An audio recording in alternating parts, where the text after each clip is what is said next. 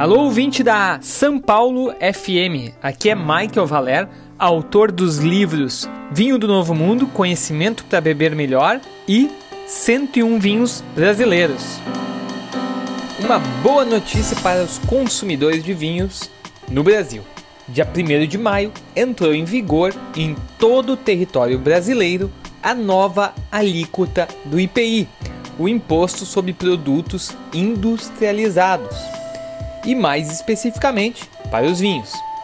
Agora, o IPI para vinhos tranquilos, espumantes e fortificados, não importando a litragem ou tipo de recipiente para invase, será de 6,5%.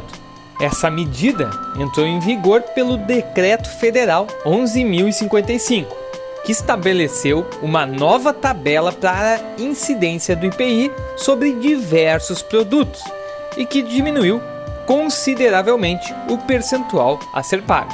É interessante salientar que essa alíquota de 6,5 também é válida para vinhos importados. No entanto, existem exceções para os vinhos do Porto, Madeira e Jerez, que terão uma alíquota de 13% de IPI.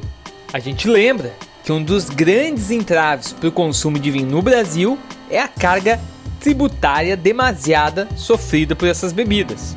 Além do IPI, outros três impostos pesam nessa conta: o ICMS, Imposto sobre Circulação de Mercadorias e Serviços, o PIS, Programa de Integração Social, e o COFINS, Contribuição para Financiamento da Seguridade Social.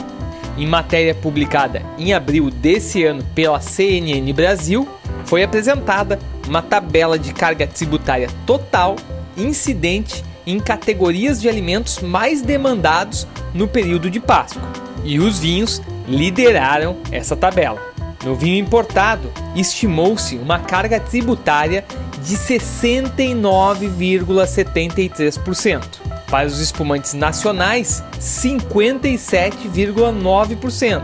E para o vinho tranquilo nacional, 54,5%. 0,73%.